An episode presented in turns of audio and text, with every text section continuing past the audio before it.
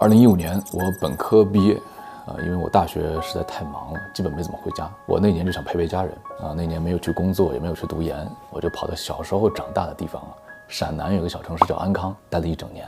那年我在那儿干件什么事儿呢？我找了我当时上学的时候的几位初中老师，他们的孩子那会儿啊才上六年级。零零后，我说我这个刚考完雅思啊，七点五分。我说我想报恩，给孩子们当个英语家教。在当家教的过程中，我就发现这个小孩啊学英语其实没有什么动力。我就做了一件有意思的事儿，我让我所有在国外的留学的朋友啊，哈佛、耶鲁、斯坦福、新加坡国立悉尼大学、牛津、剑桥各种的这个朋友，网友也算，我就拜托他们，我说在你们学校给我拍一段小视频。啊，就对着屏幕就说：“Hello，这个同学们，大家好，我是成天哥哥的这个朋友。我现在大家看，这是哈佛的图书馆，这是新加坡国立怎么的，就这种。再加上我是全英文的教学，孩子们一下子对于学习改变命运、去看更大的世界这件事儿有了强烈的兴趣，跟着我学了一年。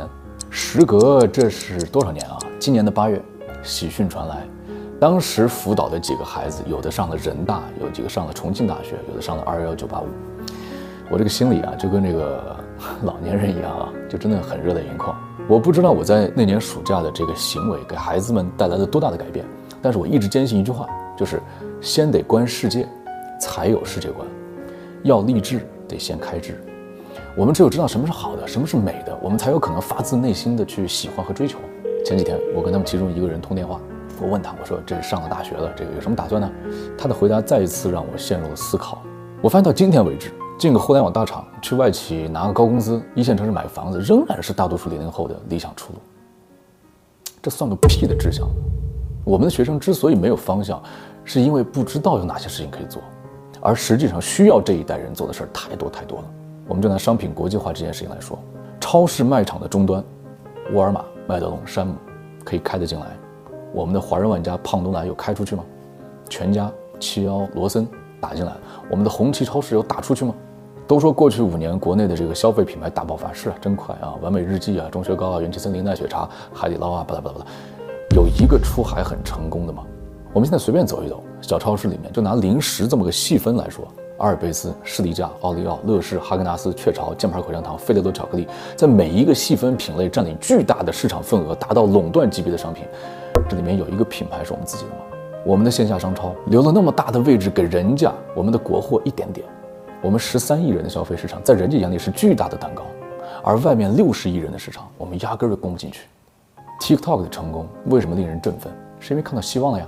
平台渠道能够出得去，品牌就能够出得去。但是我们要正视这个现实：我们真的有能力做一个世界级的品牌吗？我们商人的素质、组织管理、品牌建设的能力、国际化的视野，能否匹配下一个时代巨大的机遇和挑战呢？抱怨环境的人啊，他在任何时代他都躺平。而今天最缺的一句话还是那句？少年强，则国强；少年智，则国智。要立志，要立大志，我们必须看到未来五到十年，什么是好的，什么是强的，什么是美的。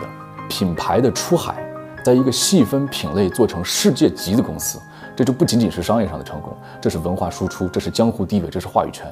八零后不敢想，九零后敢想不敢言，零零后再怎么说，你的志向都不应该是房啊车啊这些东西了吧？我在一线城市也没有房，但是我觉得今天的创业所过的生活是我想要的，足矣，足够了。